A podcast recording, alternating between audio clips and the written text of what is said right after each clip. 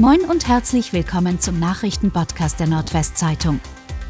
Heute ist Sonntag, der 25. September. Und das sind die regionalen Themen. Panzerabwehrmine erfolgreich gesprengt. Am Strand der Insel Wangerooge ist am Samstag vom Strandservice eine sogenannte Panzerabwehrmine aus dem Zweiten Weltkrieg gefunden worden. Daraufhin wurden ab 15 Uhr Teile der Insel in einem Radius von 300 Metern um den Fundort evakuiert.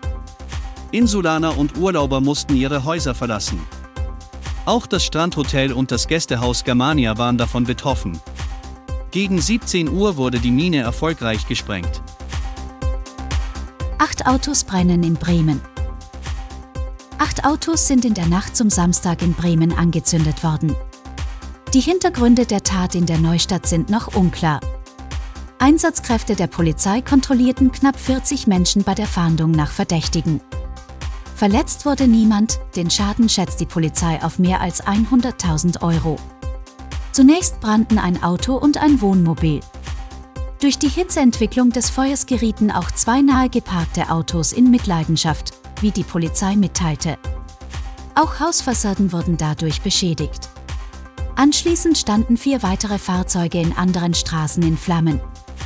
Feuerwehr und Anwohner löschten die Brände. Die Kripo ermittelt wegen Brandstiftung.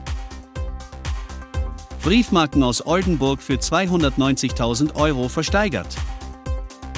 Ein Käufer hat Briefmarken, bekannt als die Supereinheiten aus dem Sammelgebiet Oldenburg, am Samstag für 290.000 Euro ersteigert. Die seltenen Marken waren bei der Auktion mit 250.000 Euro an den Start gegangen. Den Zuschlag erhalten habe ein Käufer aus dem Saal, wie eine Sprecherin des Auktionshauses Heinrich Köhler in Wiesbaden mitteilte. Sie bezeichnete den Kaufpreis als sensationell. Die Supereinheiten umfassen die komplette Markenausgabe in unzertrennten Einheiten von jeweils sechs Marken. Neue Blitzer für Friesland. Mit 54 Verkehrsunfällen ist die Bundesstraße 210 trauriger Spitzenreiter der Verkehrsunfallstatistik für das Jahr 2021. Vier Menschen starben bei Unfällen, vier wurden schwer verletzt und acht leicht verletzt. Häufige Unfallursache ist überhöhte Geschwindigkeit. Dem will der Landkreis Friesland jetzt entgegenwirken mit einer weiter intensivierten Verkehrsüberwachung mit einer Kombination aus stationären und mobilen Blitzgeräten. 560.000 Euro sollen dafür ausgegeben werden.